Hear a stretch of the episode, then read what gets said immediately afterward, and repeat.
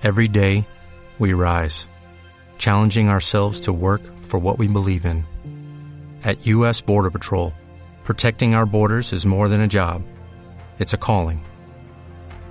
Agents answer the call, working together to keep our country and communities safe.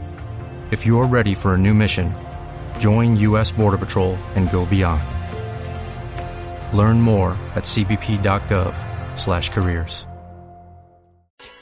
Bueno, pues ya estamos aquí de vuelta. Eh, tenemos a Crespo, a Crespo preparándose para la última entrega de la sección. Y bueno, cuéntanos un poquito. Nos dijiste que iba a ir de fascismo antes de empezar, pero un poquito más concreto. ¿Qué nos tienes preparado?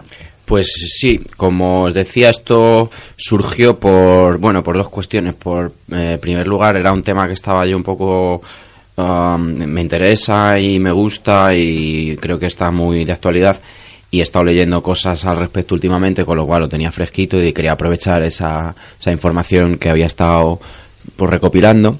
Y luego por otro lado dije, mira, perfecto, porque eso, el, hace como dos programas, diría yo, con Fidel de, del blog este de política, Policracia. Policracia, eh, bueno, su- surgió este tema y dije, mira, pues al hilo de eso vamos a, a traer un- una seccioncilla que intenta definir o, bueno, ahora os voy a contar un poco, traer dos interpretaciones o dos definiciones de qué es eso, que se ha tendido a llamar fascismo, y luego un poco las interpretaciones y, bueno, pues un poquito...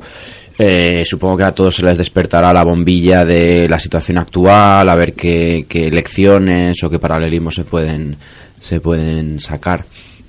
Vale, pues genial. Vamos a poner esa intro que tenemos, escorbutiana, y volvemos aquí en la Radio Rebelde Norte, Historia Histórica.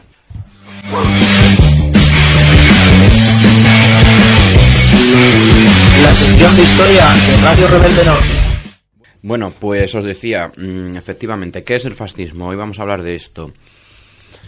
Fijaos que esta palabra eh, se ha convertido un poco en un comodín. Mm, y yo que, bueno, desde mi punto de vista así de mm, licenciado en historia y demás, te pones un poquito más tiquismiquis y más purista y, y- y tienes tus, tus, tus reparos en emplearla así como a lo loco. Entonces, eh, vamos a intentar eh, definirla. Hoy traigo un formato un poco menos guionizado, con lo cual, pues si, si queréis pararme o interrumpir, mm, supongo que, hará más, más interesante la charla. Entonces, eh, claro, es que el problema es que cuando queremos analizar esta idea vaga que, que- que- que llamamos fascismo y que lo oímos en la televisión, en las redes sociales, en la prensa, en los con, con tus círculos, con tu gente, ah, fascista este, este es un hijo de puta, este no sé". bueno, entonces en realidad cuando te paras a analizar este concepto surgen dificultades, dificultades eh, que no es tan sencillo definirlo. Entonces, ¿por- ¿de dónde salen estas dificultades? ¿Por qué? ¿Por qué es más difícil de lo que parece? Entonces, por un lado, tenemos eh, el hecho o la interpretación historicista. O sea, hay, hay estudiosos de, de esta materia que dicen que, que el fascismo es una cosa abstracta y, que prácticamente no, no se puede definir, es una cosa inasible. Eh, creo que no es el caso, que esto es demasiado, pero sí que es verdad que aluden a algunas ideas que lo dificultan. Y una de ellas es, es la, mm, digamos, el, la dimensión histórica. Es decir, que se considera que el fascismo fue un fenómeno histórico eh, en un contexto muy determinado, que eran eh, pues el periodo de entreguerras. Eh, ¿Por qué? Eh, o sea, que puede haber cosas parecidas, que puede hacer eh, paralelismos y similitudes, por supuesto, pero las circunstancias históricas de ese periodo de entreguerras eh, no se han repetido, no se volverán a repetir exactamente iguales nunca. Entonces hay gente que dice que, que esto es una cosa completamente de esa época. Bien, voy a, voy a enumerar algunas de esas características que lo hacen muy especial y que favorecieron que surgiera. Por un lado, lo primero, bueno, primero, mm, una de las primeras causas es eh, el contexto de, de posguerra de la Primera Guerra Mundial, con, mm, digamos, la ruptura que, eso generó a nivel social, económico, político, eh, incluso a nivel moral y de ideas y demás. Pensad en los cambios territoriales, pensad en eh, la adaptación de una economía de guerra a una economía mm, de paz, todas las dificultades que eso creó. Pensad en los veteranos eh, que se tenían que reincorporar a la vida civil y a lo mejor ya no tenían un trabajo, eh, estaban quemados, estaban traumatizados. Mm, por no hablar de los temas políticos, es decir, por ejemplo, países que se ven humillados, que se ven eh, amputados, fragmentados. entonces, esto lo hace muy concreto y muy específico de esa época. Luego está el tema de la política de masas, o sea, el fascismo surge en un momento muy concreto, que es cuando pues el tema de la participación de las masas en la política es una cosa muy reciente y es que hacía muy poquito que, la, que, el sufragio universal no existía, es decir, que la política era una cosa restringida y entonces esto crea pues unas eh, nuevas circunstancias y nuevas necesidades que no se habían dado hasta entonces y que mm, se van a canalizar por aquí y que son específicas de ese momento, en un momento que quizá está como muy verde. Se cree que se dice que, la, que son democracias débiles, democracias em, no asentadas, y entonces que, que, que, en esas circunstancias es, surgió el fascismo y era muy propicio que surgiera el fascismo eh, que a lo mejor en otras no, no se hubiera dado el caso. Luego está el tema económico, la Gran Depresión, que bueno, ya nos vamos un poco a los años 30, el fascismo italiano de Mussolini surge en los años 20 más bien, pero es verdad que digamos que los años dorados son los años 30 que están absolutamente eh, influidos por la, por la Gran Depresión, el crash del 29 y demás. Eh, luego está también el tema de, mm, de alguna manera, todavía son los estertores de, la industrialización, es decir, algunos países como por ejemplo los dos países clásicos donde surge el fascismo, que son Italia y Alemania, mm, no son, son países que se han industrializado tarde y de alguna manera sus sociedades todavía están un poco sufriendo eh, esa adaptación que a veces es traumática. Eh, campesinos que se quedan sin trabajo tienen que ir a la ciudad y con todas las complicaciones y contradicciones que eso puede mm, eh, surgir y hacer aparecer. Y por supuesto también el contexto mm, post 1917, es decir, la Revolución Soviética, creó un, digamos una ruptura o un, eh, una, expansiva eh, enorme en toda Europa y un miedo atroz eh, de las clases medias, de los poderes económicos. entonces esto va a alimentar este, digamos este contrapunto. De hecho aquí vamos a meter una cuñita que lo explica, ¿no? De la película de Novecento de Bertolucci Jamás he hecho daño a nadie. Eso es lo que dicen todos los patronos. Y son tan hipócritas que casi les creemos. Jamás le he hecho daño a nadie. Por eso habéis sacado de las cárceles a los delincuentes y habéis encerrado a los comunistas. ¿eh? Así es, compañeros. Los fascistas no son como los hongos, que nacen así en una noche. No. Han sido los patronos quienes han plantado a los fascistas. Los han querido, les han pagado. Y con los fascistas los patronos han ganado cada vez más hasta no saber dónde meter el dinero. Y así inventaron la guerra.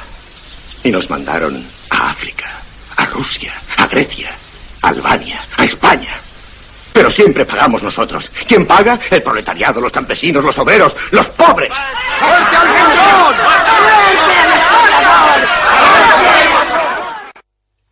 Muy bien traído. Seguro que muchos de, vosotros y de vosotras estabais pensando en esta película que, que, aborda muy bien ese, ese, contexto en el que surge eh, Mussolini y compañía. Y bueno, estaba diciendo, pues eso, es, esas son las, las limitaciones o las, las concreciones históricas del fascismo que lo hacen muy específico esa época eh, ya os digo que esto dificulta su definición, pero bueno, no vamos a defender esa idea de que esto es una cosa única y exclusiva de ese momento, pero quiero que lo tengamos en cuenta para que veamos la dificultad de definirlo. Luego está el, el carácter antiintelectual que el fascismo mm, proponía, o sea, el fascismo se presenta como Mm, algo visceral, algo ajeno a la razón y como tal, pues ajeno a, procesos cerebrales, razonamientos, una ideología muy clara, muy marcada. Entonces ya sabéis que eh, defendían o tenían una dialéctica de nosotros somos la acción, la fuerza, no somos los intelectuales que están ahí estudiando y no sé qué. Entonces, aunque sí que hay eh, unos esbozos de programas y de manifiestos, el fascismo es algo que no tiene una ideología muy definida, muy estructurada, escrita.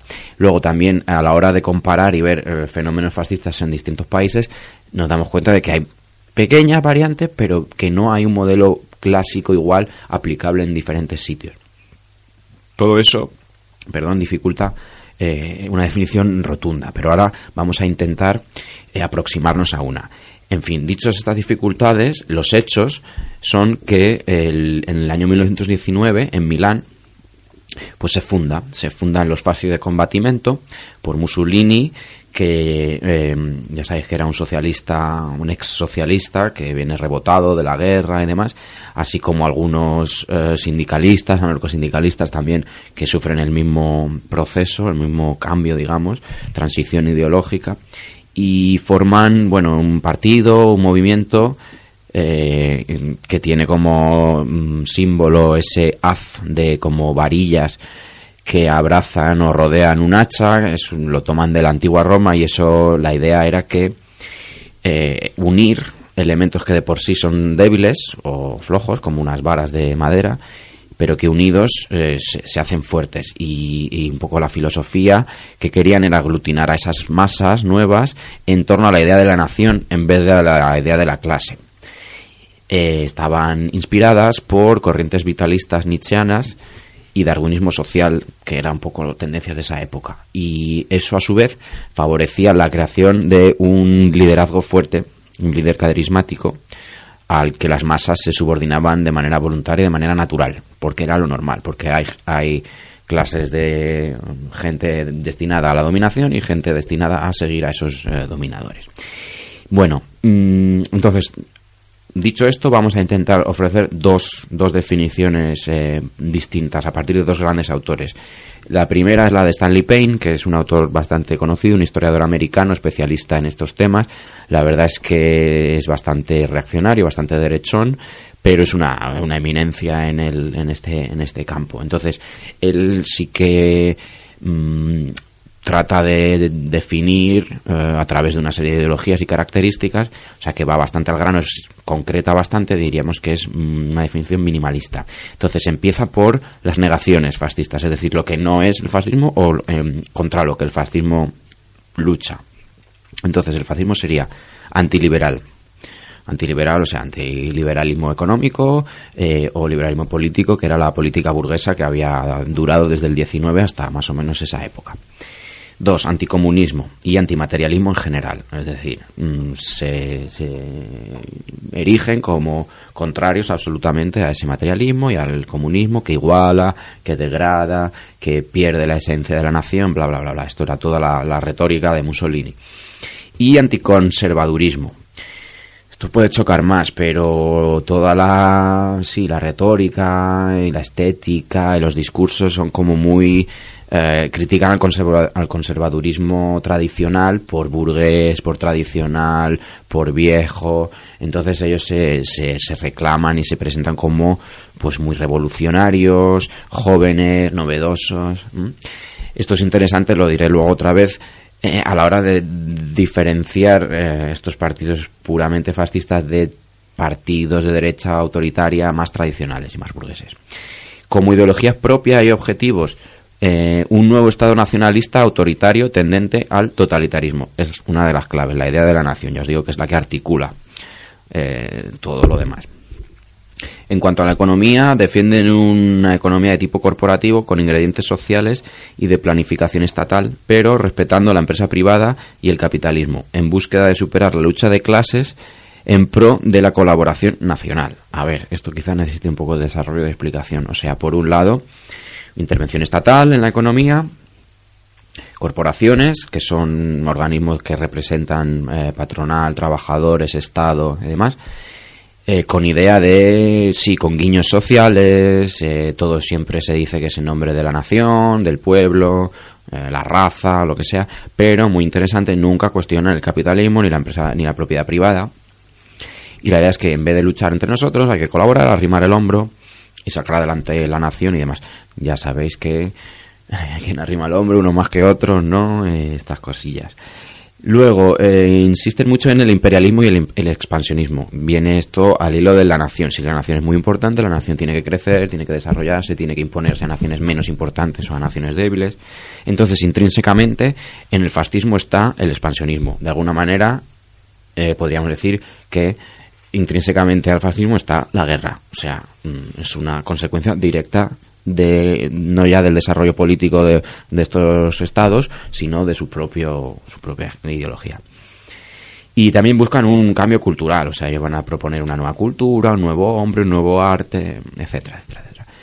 Eh, ¿Esto a través de qué estilo de qué organismo? Pues se tiende, como hemos dicho antes, a un mando personal, a un líder, a un Führer, a un caudillo, a un duce y a una jerarquía de partido. Es decir, la pertenencia al partido y la jerarquía de partido es súper importante, hasta el punto de que se va a tender a suplantar al Estado, que estos los partidos más puramente fascistas, sobre todo Alemania, va a, va a intentarlo y lo va a conseguir, que el partido prácticamente suplante al Estado. Eh, también una importancia y un énfasis en el ceremonial, la simbología, las manifestaciones, eh, los uniformes, todo esto. La movilización de las masas, que ya he aludido antes. Esto es bastante importante y bastante característico porque, por ejemplo, la, derecha más tradicional y más eh, burguesa o más anterior desconfía de las masas y prefiere, mm, digamos, mantenerlas más dormidas o más pasivas y, y- y que otros organismos, como puede ser el ejército, la iglesia, sean los que, digamos, tiran del carro y dirigen. Eh, la violencia. La violencia también es consustancial al fascismo. Eh, una militarización de la vida, lo que decía antes, encuadrar a la gente en asociaciones pseudomilitares o ese tipo de boy scouts como la juventud hitlerianas. Eh, la masculinidad, o sea, son claramente ideologías mm, enfocadas en la masculinidad, en el hombre. Y curiosamente la juventud, también insisten mucho en esto, en juventud, novedad y tal y cual. Eh, bien, pues eso, eh, Payne insiste bastante en que hay que diferenciarlo, eh, el fascismo, de la derecha conservadora y la derecha radical. Eh, son ideologías afines en cuanto que son antimarxistas, son nacionalistas. Sin embargo, el fascismo difiere de las anteriores en que eh, le da mucha, muchísima más importancia a la masa, mientras que como hemos- y, y al tema económico, al tema económico más así con ese enfoque pseudosocial, mientras que la derecha tradicional autoritaria o la, dere- la derecha autoritaria más radical no pre- prefieren apoyarse en el ejército y darle menos importancia a las masas. Por ejemplo, aquí surgiría, eh, seguramente lo hablaba antes, pensamos, bueno, Vox, ¿qué tal, cual? Pues eh, en este, en- cuanto a esta definición de Payne, yo creo que claramente no encaja, no, no es un partido puramente fascista. Y ya lo decía el compañero la otra vez, y eh, en ese sentido no tiene ninguna retórica social en lo económico, mm, no creo que tenga mm, una apelación a la movilización de masas, eh, son muy religiosos, no sé, muy en esa onda, entonces creo que no encajaría de todo. No sé si estamos de acuerdo. ¿queréis decir? Sí, por ahora sí. ¿no? Porque lo que no se sabe es cómo puede Ahora, ahora ser veremos- superado. Claro, ahora, ahora mm, eh, voy a pasar a comentar el enfoque de Paxton, Roberto Paxton, que va a ser un poco más, eh, más abierto, no es tan concreto, es más maximalista, diríamos, y yo creo que ilumina y da un enfoque distinto bastante interesante que puede replantearnos si las cosas que vemos hoy en día en Europa, en España y demás, pues son o no son, o pueden ser mm, versiones nuevas, obviamente con otras circunstancias, pero que no debemos eh, infravalorar. Entonces, bueno, Robert O. Paxton, la, la obra eh, que he tenido de referencia se llama La anatomía del fascismo, que está en Capitán Swing, por si a alguien le interesa, traducida. Eh, la anterior es eh, la de Payne, es El fascismo, así, a seca, creo. Eh, un, un clásico, está en todas partes. Y bueno, Paxton entonces, en vez de ir a, a- a las características y demás, él se centra en, en el desarrollo de los regímenes fascistas, en su desarrollo histórico y político, porque se da cuenta de que, mm, tal y como se definen al principio, no necesariamente son fieles a eso. Entonces van cambiando, van mutando y, no podemos contentarnos con simplemente mirar los programas, los discursos y demás, sino que hay que, que hay que ver cómo va avanzando y evolucionando. Entonces él establece como cinco fases. La primera fase es la fase de creación.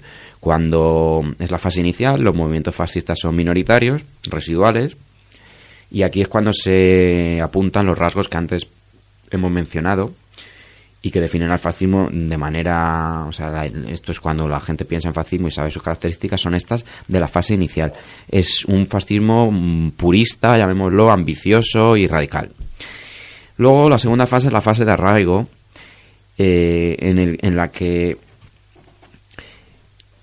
se, se, se incluye el fascismo, se inscribe en lo que decíamos antes, esa crisis de la democracia, y poco a poco va, va calando. Entonces, eh, interesa decir efectivamente que se ha visto que ha tenido más arraigo en democracias débiles, con menos tradición, y en donde hay es muy fácil que cale, es una cosa que se acepta, pues por ejemplo eh, el chivo expiatorio en grupos minoritarios, ya sean inmigrantes, ya sean judíos, ya sean comunistas, ya sean homosexuales, ya sean ahora mismo el feminismo, las mujeres. Eh, digamos que en esas sociedades mm, se pasa de la creación de estos grupos a una fase de arraigo en la que estos grupos pues van empezando a tener eco y la gente no se escandaliza. Se supone que eso, que en las, en las democracias más débiles y menos asentadas esto es más, más fácil que pasara y eso es lo que sucedió, se argumenta en, en Italia y en, en, Alemania. Luego el número tres es, es, la fase de implantación, que es cuando el fascismo llega al poder. Eh, entonces, los propios eh, regímenes fascistas se presentaron a sí mismos como un golpe de Estado que les llevó al poder, en el caso de Italia, o en caso de Alemania, un acceso democrático mayoritario. Eh, él mete aquí algo muy importante, él discrepa y dice que es que eh, en, ambos casos fue fundamental el juego de alianzas y los partidos que apoyan, los partidos que apoyan o que permiten que entren en las, en las instituciones y que luego se hagan con todo el poder. En el caso de, tanto en Italia como en Alemania, pues los, los, grupos estos de derecha burguesa o de derecha más radical son los que apoyan o facilitan la llegada la llegada de bueno de un Hitler o de un Mussolini a, al poder. Entonces esto, volviendo a lo de antes, pues creo que nos llama la atención o nos debe apelar en cuanto que efectivamente ahora estamos en un momento en el cual, bueno, la fase de la creación la hemos superado, fase de arraigo se podría decir que está en ello y nos ha implantado, pero ahora estamos viendo cómo, mmm, pues bueno, se empiezan a tener en cuenta, empieza a haber estos juegos de alianzas y poco a poco van entrando. Esto, la derecha burguesa en Alemania y en Italia pensaban que, que estos eran unos frikis y que enseguida dentro del poder los iban a controlar. Lo que sucedió fue justamente lo contrario, entonces creo que hay que estar más alerta que nunca en este sentido. Una vez en el poder, eh, la fase de ejercicio del poder es muy interesante porque, bueno, empiezan a poner en práctica sus ideas, su ideal totalitario, se van filtrando por los elementos del Estado, van entrando en el Estado, van entrando, el partido va creciendo, la, la sociedad va entrando en el partido, se va eh, un poco eh, solapando ambas estructuras y se va articulando este poder. ¿Cuál es la diferencia entre los dos casos más destacados, Alemania e Italia? En Alemania parece que la implantación del partido del partido nazi, nacionalsocialista fue mucho mayor, casi suplantó al Estado, mientras que en Italia fue un poco al revés. Al final el Estado, mmm, las estructuras estatales, el funcionariado, el ejército, eh, los poderes del Estado, se fascistizaron, pero acabaron un poco fagocitando a la larga al, al partido, a la estructura del partido.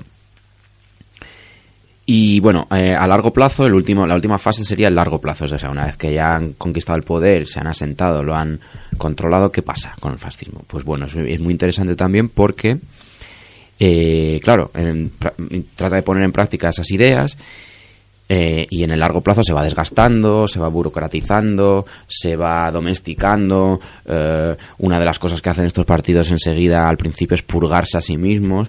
Pasa en Italia, pasa más claramente en, en Alemania. Por ejemplo, Hitler lo que hace es purgar a los elementos más, más socialistas, llamémoslo, más... Eh, anticapitalistas y rápidamente se apoya en, en, en, los, en el capitalismo industrial y demás. Entonces, eh, suele ser esto el modelo, que se, se entre comillas, se, se, burocratiza, se domestica, se ablanda. Pensad, por ejemplo, eh, el, caso español es muy claro también, como al principio la retórica franquista sí que es bastante imitadora del fascismo, pero luego enseguida eso se difumina, queda marginada la falange y se convierte esto en el nacionalcatolicismo este casposo que, que duró aquí casi 40 años. Entonces, la otra tendencia eso también fue un poco lo que pasó en Italia. La otra tendencia es la radicalización. O sea, ¿qué hace el fascismo para no caer comido en sus propias contradicciones de venimos diciendo que vamos a cambiarlo todo y no sé qué, y llevamos 10 años en el poder y la gente se mete al partido solo para encontrar trabajo y estas cosas o sea, se van convirtiendo otra vez en, en élites políticas tradicionales. Pues entonces Paxton sugiere que eh, una cosa que se llama radicalización o entropía. O sea, si para no caer en la entropía hay que radicalizarse. ¿Cómo? Pues está la guerra, que es lo que sucedió, la Segunda Guerra Mundial. Y en el caso de Alemania, eh, en ese contexto de guerra, o sea, fue un poco eh, una cosa llevó a la otra o facilitó la otra, la radicalización de, bueno, todo el delirio genocida y demás de, del holocausto, de los Einsatzgruppen, las persecuciones y demás. entonces, ese es un poco el, enfoque de, de Paxton, de, de verlo, cómo evoluciona y cómo cambia, cómo muta y cómo no puedes limitarte a definirlo solo por lo que es en, el manifiesto o en, las, eh, los programas de los 25 puntos del Partido Nacional Socialista. Entonces él hace una definición más, más eh, restringida, digamos. Eh, ¿Dónde surge o cuáles son las características según él? Son mucho más ambiguas. Diría, percepción de vivir una crisis de valores, o sea, un momento de, de crisis decadente y algo hay que hacer y esto no puede ser. La primacía del grupo sobre el individuo, importante también, sí es decir, eh, la nación, el grupo, antes que el individuo. Eh, la percepción de que ese grupo, esa nación o esa clase eh, es, una víctima de otros, de, eso, de los judíos, de los homosexuales, los extranjeros, las mujeres, etc.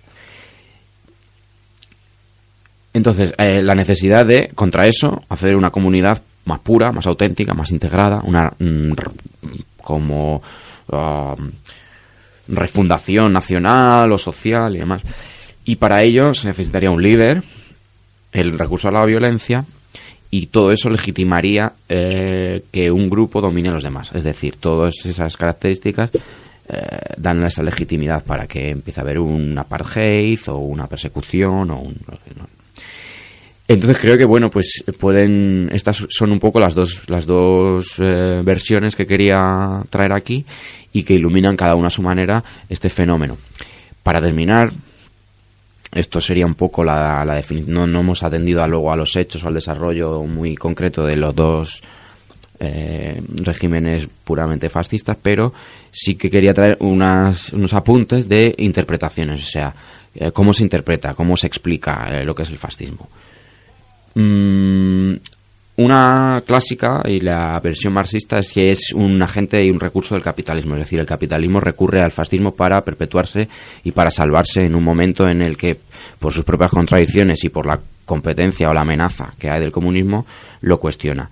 Pues esto yo creo que es muy válido y muy, eh, y muy cierto, sin embargo, no es, no diría que 100% porque es verdad que que, el capitalismo se acaba apoyando y viceversa en el fascismo, pero que al principio las cosas no están tan claras y hay sus pugnas, sus discrepancias. Los industriales eh, alemanes al principio son muy recelosos de Hitler y demás. En fin. Muy en esa onda es el, bonapartismo, entender al fascismo como un bonapartismo. En un momento de crisis, pues tirar de, de una autoridad fuerte y pseudo militar para poner orden. También se dice que es el radicalismo o la ideología de, las clases medias radicalizadas en el momento en el que por esas circunstancias de crisis económicas y demás se habían visto que habían venido a menos y, se canalizan por aquí. Esto pues es muy cierto, pero también es matizable porque se ha visto que mm, el apoyo de los movimientos fascistas no es exclusivamente de clases medias, sino que hay otros elementos también que no, no, lo hacen tan, tan, tan, tan exclusivo, aunque puede que sea su, digamos, su nicho mayor de votantes y demás. Mm, también algunos apuntan que, es que son cosas de, de, países concretos, Alemania, Italia, que por su desarrollo histórico conducían a eso. Países que han tenido una unificación nacional tardía, como es Italia y Alemania, eh, o una transición industrial también tardía, como podría ser España. Bueno, pues son eh, enfoques interesantes, aunque yo creo que son un poco reduccionistas. Eh, luego está la, la explicación psicoanalítica que también es muy divertida, aunque no sé yo si tampoco aporta mucho, que es que, bueno, que básicamente es una traducción de la neurosis y las patologías de, de, la clase media que tendía un poco a la represión sexual, ¿no? La burguesía y el puritanismo y demás, pues que eso explotaba y, y explotó en forma de fascismo. Mm, que me quedan dos, me quedan eh, las masas. Las masas, como son muy recientes, como hemos dicho antes, son una cosa muy reciente, muy amorfa y que todavía no está canalizada, y en ese momento se, expresan así. Luego también están los que dicen que es un movimiento de resistencia a la modernización, es decir, que eh, esa transición industrial pues surgen resistencias a las mismas y se expresan a través del fascismo. Pues bueno, en parte sí, en parte no, porque ya volvemos a lo mismo. El fascismo se reclama como supermoderno, super nuevo, vanguardista, y no, no es del todo de esta manera, creo. O finalmente como una fase determinada del crecimiento socioeconómico, es decir, como que sí, la evolución del sistema, la evolución económica, la evolución del capitalismo, por sus idas y venidas y sus altibajos, llega un momento que tienen que pasar por esta fase fascista para completar las industrializaciones, domar a las clases trabajadoras y seguir, o sea, cambiar para que todo siga igual, ¿no? Eh, y nada, pues os he dado un poco las definiciones, el contexto histórico y estas interpretaciones. Mm, no sé si queremos ahora decir algo más o trasladarlo al presente o intentar establecer algún alguna conexión o sí hombre yo creo que el debate al presente la verdad que sería extenso interesante pero pero quizás más extenso. A mí sí me gustaba había una una cita famosa ¿no? de Bertolt Brecht que a lo mejor es también la, la definición del fascismo que yo siempre he entendido no esa que daba también Dimitrov en plena bueno, en ese contexto ya de la luz de, resistencia por parte del fascismo, como un, bueno, un movimiento que surge frente a, ya lo decías tú en las primeras tesis, o sea, como respuesta a la posible bolchevización del país, ¿no? Con miedo a, a, a, que, bueno, hay una revolución socialista, pues es la estrategia de la burguesía, del capitalismo nacional, para intentar protegerse, ¿no? Es la vacuna contra una revolución socialista en esos tiempos. No decía lo de que estar contra el fascismo, decía Bertolt Brecht, sin estar contra el capitalismo, rebelarse contra la barbarie que nace de la barbarie, equivale a reclamar una parte del ternero y oponerse a sacrificarlo.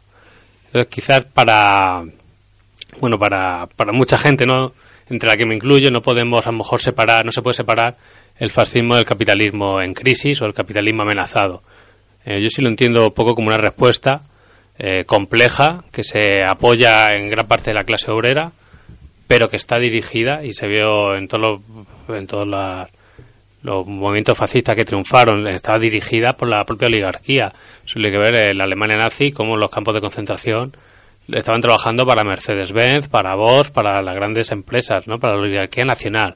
Quizás también es un debate en plan de, entre las diferentes luchas de la propia oligarquía, pero sí lo veo más por, por ahí, ¿no? Dirigida desde yo creo que esa es la interpretación más, sí, más, válida. Lo que pasa es que yo creo que se, cuando escarbas y, estudias un poco esto y tal y cual, pues mm, hay que completarla, yo creo. Y es verdad lo que dices que efectivamente es pues muy interesante porque al principio, en esa fase inicial, mm, no es del todo claro que la iniciativa sea de la oligarquía que utiliza el fascismo, si es después, o sea, surge el fascismo y al final entre unas cosas y otras se retroalimentan ambas y al final sucede eso, pero al principio mm, no es tan claro y, y, efectivamente lo, de la cita de Brecht está muy bien porque claro, las clases trabajadoras querían ser el festín y al mismo tiempo estaban siendo sacrificadas, pero claro, hay que no hay que perder de vista que por algo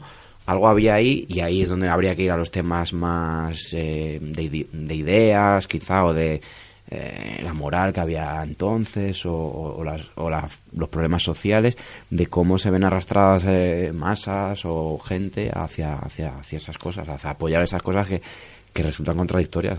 sí, pero vamos, tanto en Alemania como en Italia, desde el minuto cero, un apoyo económico de la oligarquía local no está tan claro eso. Yo también pensaba que sí, pero no, no está tan claro. No al principio, o sea, Hitler al principio, la, la, financiación del partido nazi, no hay una financiación clara de, de, los poderes económicos que digan vamos a apoyar a este que este nos saca de aquí. Son muy reticentes porque no se fían de lo que va a hacer esto. Ellos prefieren la derecha radical, la derecha autoritaria tradicional. Entonces, es, es un matiz que yo creo que es interesante, que no invalida la, esa lectura, pero, pero que, que, no podemos perder de vista. O sea, que un poco más complicado de lo que. Eh, es un poco. O sea, yo creo que es la, la interpretación más, para mí, la más válida, pero un poco reduccionista y que necesita completarse así, sí, sí. Pues creo que llegamos al final.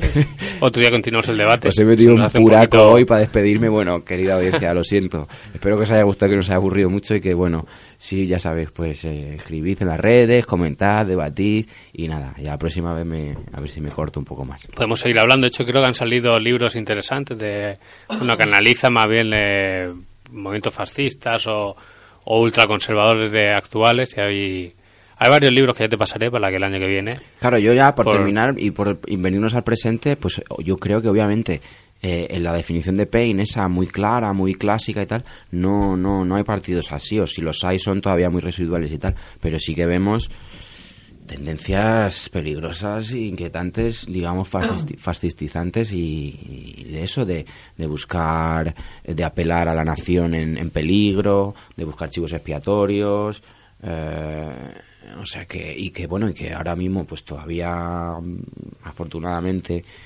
no son mayoritarios, pero que, ojo, que esto fue así, que eran cuatro gatos y de repente no sabemos lo que va a pasar mañana y los tienes metidos en el Congreso y lo siguiente es que han anulado todo el sistema de libertades y demás, o sea que... Sí, hay que tener esto también bastante en cuenta, eh, independientemente de los diferentes puntos de vista que se han expuesto aquí. También hay que tener en cuenta el nuevo contexto, ¿no? que es el de crisis climática, de civilización, y como hablaba eh, Carlos, el que vino aquí a hablar sobre ecologismo, pues que estamos en un mundo en el que el, el asunto este de los de la- el acceso a la, a la energía, a los recursos y tal va a estar limitado y va- una, la élite va a necesitar reprimir en cierta medida al conjunto de la población pues para, para limitar ese acceso ¿no? Eh, a los recursos, a la energía y bueno, no, ya no solo dentro de la sociedad sino también en, pues entre países, ¿no? aumentará también el hecho de la guerra pero claro, ya seguro que es que el- va a ser tan escaso, va a ser tan difícil la vida en la Tierra si seguimos así, con estas previsiones, y ya a la ola de calor presente me remito, que se va a necesitar un cierto autoritarismo, ¿no?, para mantener a raya a la población. Entonces, bueno, está bien eh, analizar lo que fue el fascismo en su tiempo y ver en qué nuevo contexto puede llegar a ocurrir, sea fascismo, sea un nuevo autoritarismo. Efectivamente. Y bueno, pues nos vamos a despedir con un último tema,